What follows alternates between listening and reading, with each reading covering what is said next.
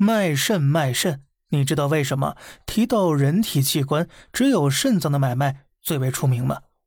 根据世界卫生组织数据，每年全球会有超过一万例的肾脏移植手术，肾源都是来自黑市。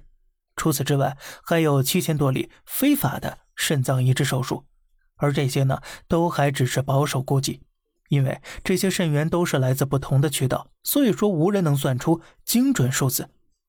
但为什么肾脏在黑市会成为最受欢迎的人体器官？其买卖价格，一颗肾脏能高达二十六点二万美元呢？首先，我们仅从经济学角度分析。那就是商品价格取决于其本身的价值，再加上供求关系影响。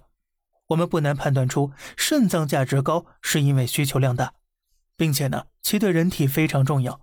在我国传统的中医学术里，肾脏乃先天之本，在现代医学里也是能够产生尿液、维持人体的代谢、水电解质、酸碱平衡等等的重要器官，而其内分泌功能更是对人体的生理活动有着重要的。调节作用。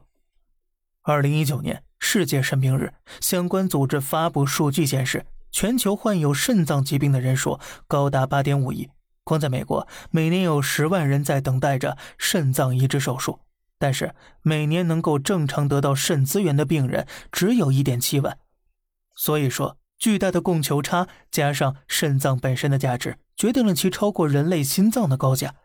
但别觉得高价就是一切了。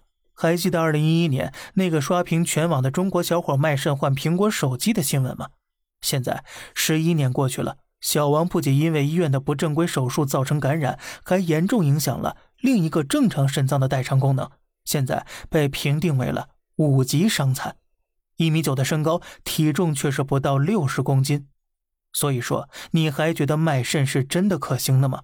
对此，你有什么独到见解呢？好了。这里是小胖侃大山，每天早上七点与你分享一些这世上发生的事儿，观点来自网络，咱们下期再见，拜拜。